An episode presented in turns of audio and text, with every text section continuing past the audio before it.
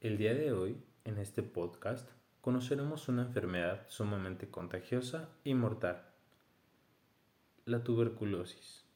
Es una enfermedad infecciosa y potencialmente seria que afecta principalmente los pulmones. La bacteria que causa la tuberculosis se contagia de persona a persona a través de gotitas pequeñas diseminadas en el aire al toser o estornudar. El cuerpo puede hospedar la bacteria que causa la tuberculosis. El sistema inmunitario generalmente evita que te enfermes. Por este motivo los médicos distinguen entre la tuberculosis latente. Estás infectado de tuberculosis, pero la bacteria en tu organismo está en estado inactivo y no presenta síntomas ni es contagiosa.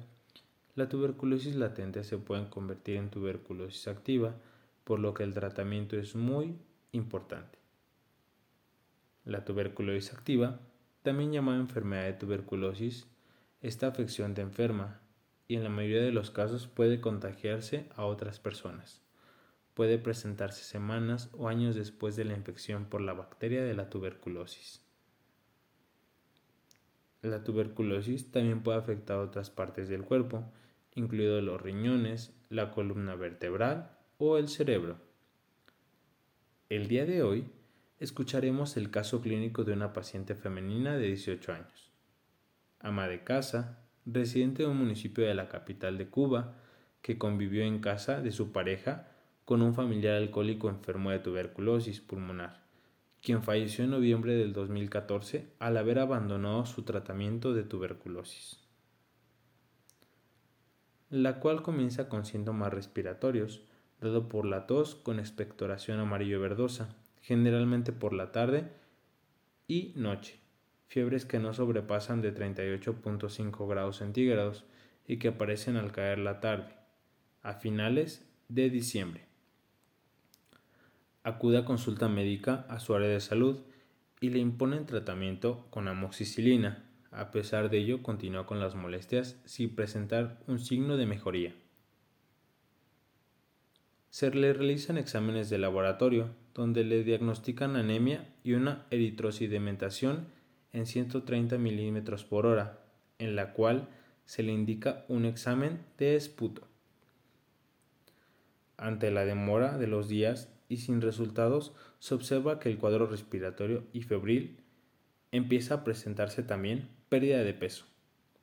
Ante tal preocupación, la madre decide dirigirse al personal de salud donde se ingresa a realizarle la radiografía de tórax y ver la toma del estado general.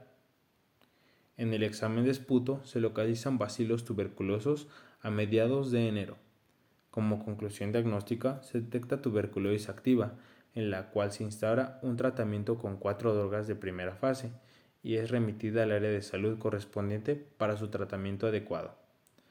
Como conclusión en la bioética, observamos cómo un paciente alcohólico tuberculoso activo que abandona el tratamiento y fallece en su casa, siendo fuente de contagio para los convivientes, vecinos, etc., en la cual a pesar de la gravedad de la enfermedad se respeta al paciente en su decisión de abandonar el tratamiento a pesar de las consecuencias que se puedan presentar.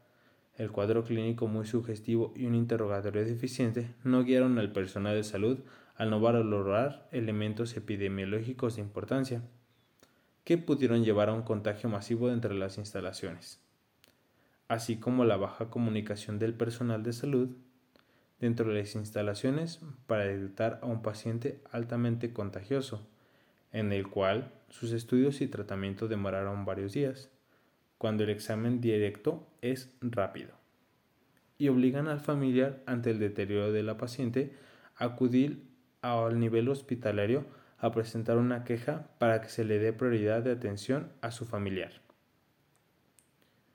Como personal de salud, se pone en riesgo hospitalizar a un paciente con tuberculosis en el centro de salud junto a otras personas en una sala de hospital. Se atenta contra la vida de nuestros pacientes por un mal diagnóstico, así como un gran descuido por parte del personal de salud. Bueno, Aquí finalizamos esta información de salud que nos deja una gran lección y aprendizaje. Te ha hablado Miguel y te deseo buenas noches.